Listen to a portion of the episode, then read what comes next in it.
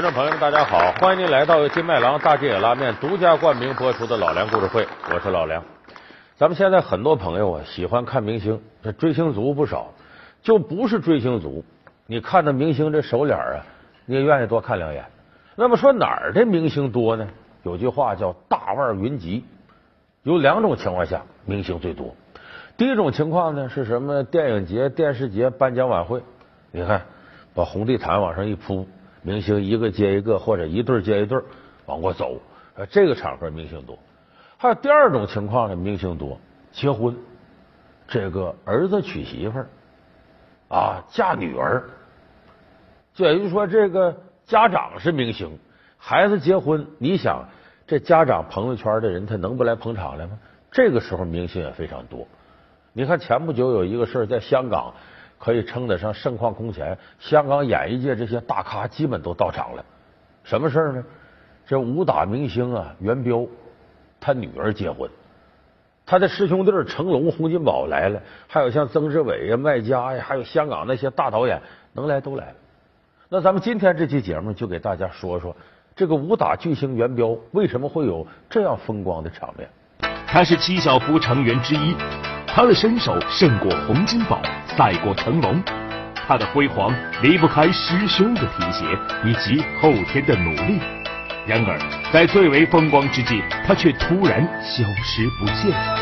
元彪，香港影坛曾经首屈一指的武打巨星，背后究竟有哪些不为人知的故事？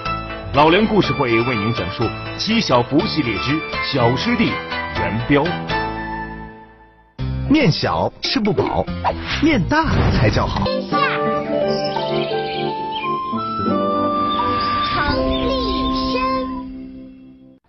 这元彪啊，我说这俩字呢，可能咱们电视机前有的观众朋友，元彪是谁呢？哎，你看他这长相，你立马就能想起那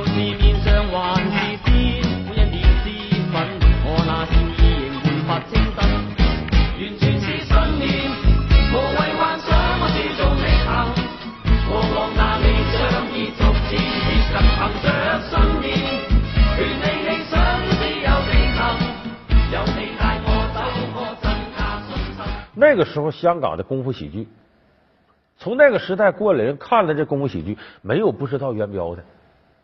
这元彪这长相呢，跟他师兄洪金宝和成龙比呢，算长得好看的，但是也好看不哪儿去，丑不丑，俊不俊，脸上这边还有颗黑痣。呃，这些年好像看不着那黑痣了，应该是什么点痦子之类的给点没了。所以经过那个时代的都知道有这么个人。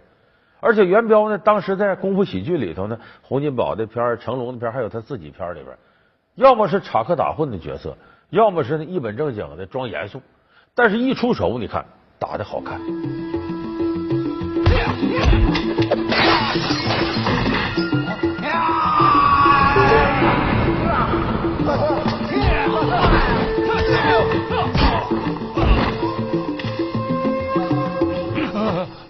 一看是硬功夫，科班出身。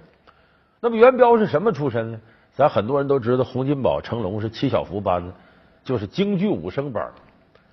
他们的师傅叫于占元，是从大陆从北京过去的，到香港。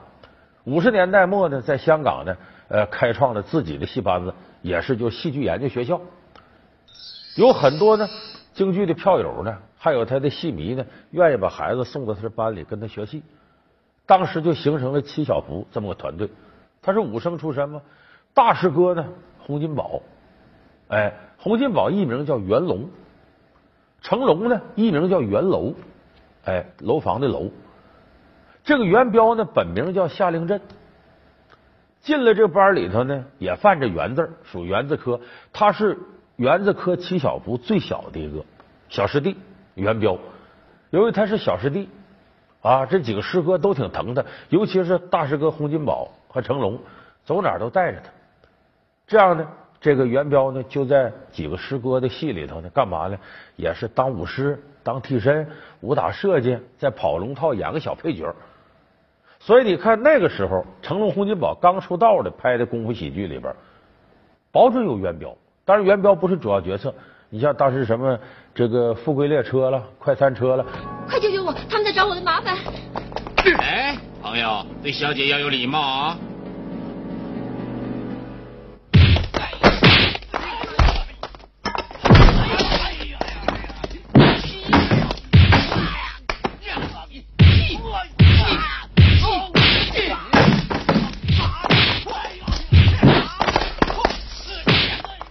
还有很有名那个 A 计划，成龙的片子里边都有元彪。我不管你们当水警的时候有多么散漫，但是从现在开始，你们是陆警了。尤其你们是特勤小组的成员，一定要有强健的体魄。二零九二一四，出来！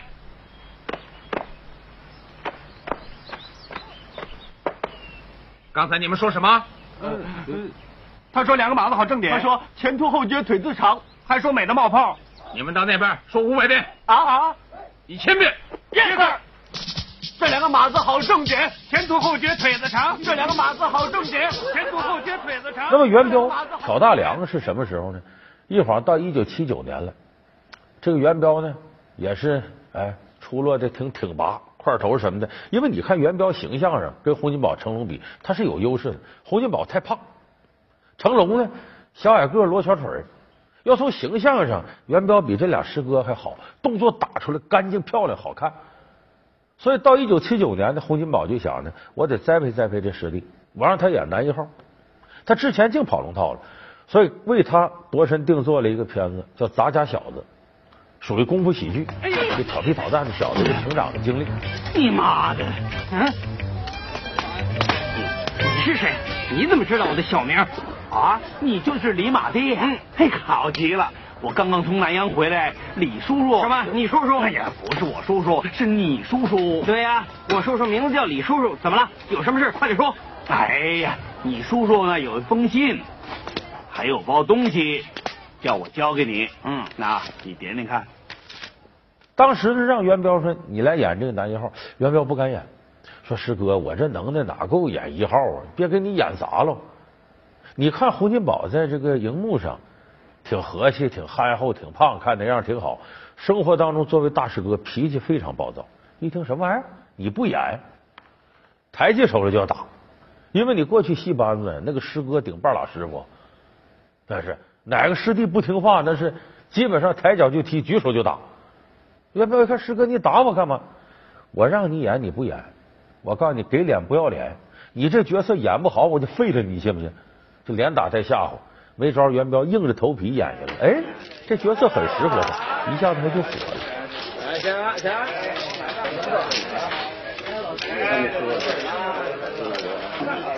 行行，臭小子，你又来耍花样！哎呦！哎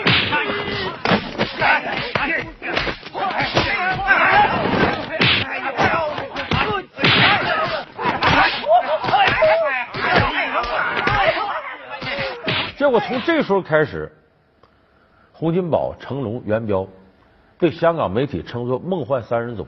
就这三个人搭档啊，当时香港的功夫喜剧几乎被这三个人给承包了。这里头元彪是个什么角色呢？他论这个市场影响力，他肯定不如洪金宝、成龙，但是他在剧组里不可或缺。一个是什么活都能干，你像武打设计，他很有想法。对功夫喜剧有些桥段呢，他经常有些天马行空的见识，有些很好的创意，他的幽默感也非常十足。你像有一个戏呢，洪金宝代表作叫《鬼打鬼》，这是那时候把功夫啊跟鬼片揉到一块，就属于鬼片里的喜剧片。哦，他一定是吸了我的人气，所以我干什么他也干什么。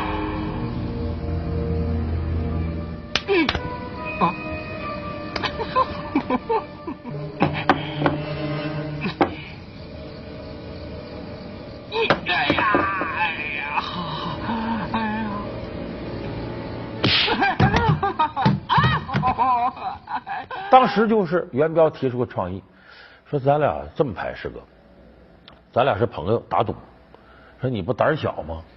你不缺钱吗？这么着，那个坟地里有个空棺材啊，谁晚上敢在那棺材里睡，对方得给他钱。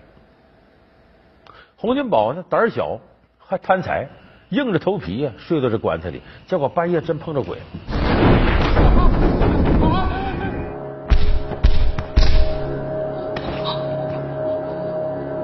其实这个桥段呢，是小时候呢，于占元带这帮孩子，哎，学戏的时候呢，晚上没事给他们讲鬼故事讲的。元彪想起来把这桥段挪到里头了，哎呦，很出彩。其实那个时候香港拍功夫喜剧啊，和现在不一样。现在拍电影讲究什么呢？剧本统筹、分镜头，今天拍多少场戏，非常严谨。当年不是，当年那个本子很粗，甚至就没本子。就一边拍一边想，站住！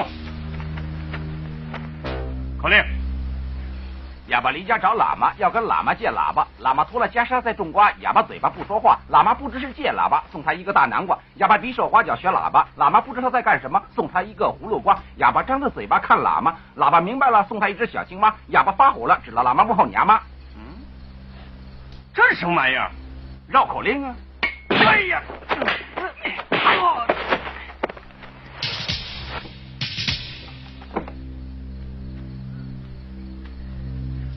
我问你，好过你问我。口令，你想欠揍？走吧。人走运呐，胡说八道都是对的。口令，你小子欠揍？对。想盖我？哪有这种口令？所以像元彪呢，这种情况在这个功夫喜剧里用处大了，因为他随时能根据情节，他有创意。说我看这没意思，咱加戏或者改戏。要搁现在，你动编剧本子，编剧有意见；你随便演员乱动，导演不干。所以现在你看，每次一拍戏，说谁戏霸，就往往这个人要改剧本，要加戏。这个在现代工业化制作电影当中是大忌讳，可是，在那个时候随意性很大。所以元彪这种啊，年轻、活泼、好动、创意十足、天马行空的想象力，当时在功夫喜剧里边是很有市场。老梁故事会为您讲述《七小福系列之小师弟元彪》。老梁故事会是由金麦郎大金眼拉面独家冠名播出。那么当时这个功夫喜剧片，应该说能够大行其道，跟成龙、洪金宝、元彪这三人组是分不开的。咱们现在一提香港电影，一支重要的一支力量就是功夫喜剧。这功夫喜剧成了香港电影撕都撕不掉的标签。有人说，那不就香港功夫片原来就擅长？不是。功夫喜剧成为香港电影的标签啊，它是把原来的功夫片有很大程度的提升才形成的。咱们可以把这过程给大伙说说。很早时候，香港的功夫片是什么呢？要搁我们今天看呢，就是武术教学片、武术积累。张国老醉酒抛飞皮连环，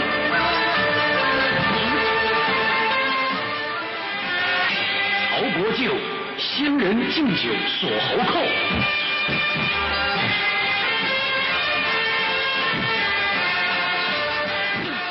就跟我们看说第九套广播体操，一二三四伸展运动怎么的，就跟这差不多，就等于详细的给你解释功夫是怎么回事。这个对功夫有兴趣的年轻人是愿意看的。你说你要对他没兴趣，有没有意思？咱们现在都知道为什么喜剧片大卖，什么《夏洛特烦恼》啊，呃，包括什么以前泰囧啊这些，票房很高。大家进电影院的心态决定的。生活节奏快，竞争惨烈，我再到电影院不找点乐，我自己不找罪受的吗？哎，这时候成龙、洪金宝、元彪创造的这种功夫喜剧，它特点是什么呢？把功夫拆开了，掰开揉碎，变成了短打一些小片段。然后呢，打斗过程当中呢，突出喜剧元素，一定得幽默，让你看着看着觉得搞笑有意思。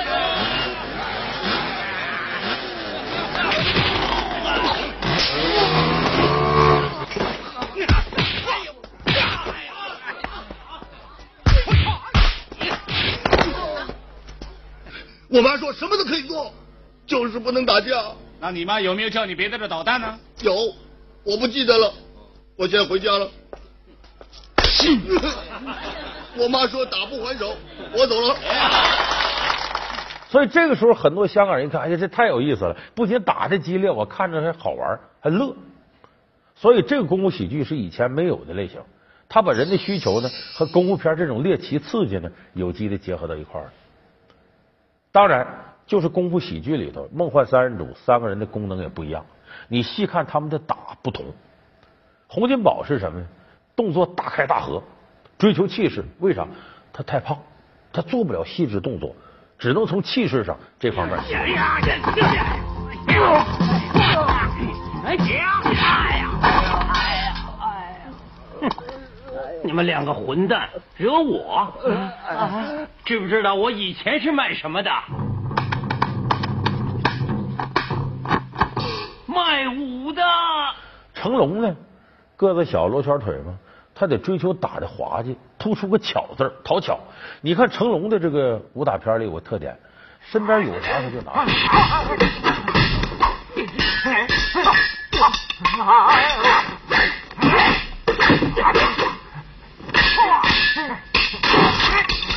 别看坏了人家的东西啊！啊哎哎好，哎啊！哎，好好好好，我想把刀放下来。哎，这还差不多。哎，我只是把刀插回去。利用这些道具呢，制造喜剧效果。就成龙的很讨巧，元彪和他们不一样，元彪动作呢干净利索好看。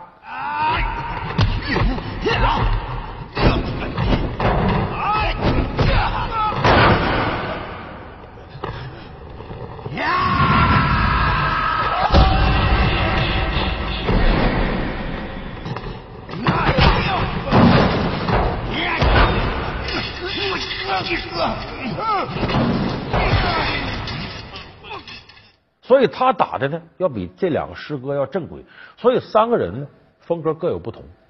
而且这元彪呢，拍电影拍时间长了，他能从里边研究出很多创意，就是他自身具备了导演的素质。你看李连杰在这个大陆拍《少林寺》，火的都不行了。后来他去香港，刚拍个电影叫《龙行天下》，这一打呢，香港人不怎么认。这时候元彪跟李连杰关系好，说你这么拍不行，香港人放松。不愿意再看那武术纪纪录片。你在少林寺里头说，觉远和尚春夏秋冬四季都练什么？内练一口气，外练筋骨皮。香港人看够着，还是少林寺那路子不行，你得往前发展。这时候元彪就建议说，必须得拍新的东西。正好这时候徐克呢拍黄飞鸿，就把李连杰找来了演黄飞鸿。当时呢，元彪也在戏里演梁宽。咱们肯定早期看黄飞鸿的片子，观众一定能记得跟李连杰演的对手戏。压住！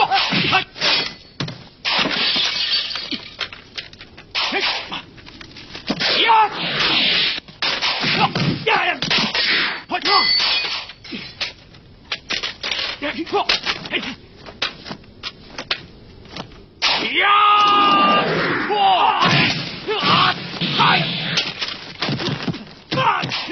哎，这一个戏，当时把李连杰弄火了。就李连杰之所以是一线的功夫巨星，跟黄飞鸿这个片子有直接关系。就是当年元彪在李连杰旁边，给李连杰出了很多好的主意。就元彪这个相对来说，他对电影的认知非常全面。所以到后来呢，这元彪一点点的跟这个俩师哥呀，呃，洪金宝、成龙，他们仨就分开了。说分开因为啥呢？因为钱。说怎么因为钱分赃不均吗？不是，仨人在一块儿这一段时间只能拍一部片子，你要分开不能拍三部吗？所以这就是市场效益最大化，就让他仨人分开。分开以后呢，这不是总公司叫嘉禾吗？成立工作室。当时呢，洪金宝叫宝和工作室，成龙叫威和工作室，元彪呢叫泰和工作室，仨人就跟嘉禾开始合作了。所以当时元彪呢自己当导演，自己当主演。拍了什么《机动奇侠》呀，还有《新碧血剑》，尤其《新碧血剑》在这个大陆放映之后呢，得到好评。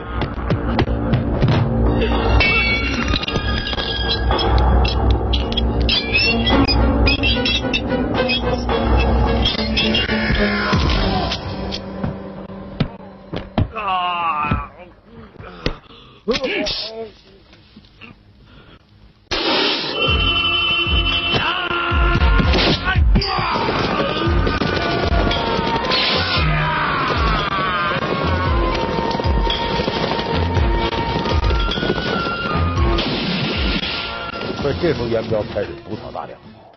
那么我们往下看呢，接下来成龙、洪金宝两个劳模，一年经常以好几部片子这速度往前赶。可是元彪跟这俩师哥不一样，一九八九年以后啊，元彪突然间消失了很长时间，到九十年代后期他才重新出现。这时候市场上看不着元彪的片子了，放也是他以前演的。有人说这元彪干嘛去了？狗仔队猜情场失意呀，出家了。有说投资赔本了，跑了，躲债跑路去了。隔了几年之后呢，这元彪再出现，对媒体他说清楚干啥去了。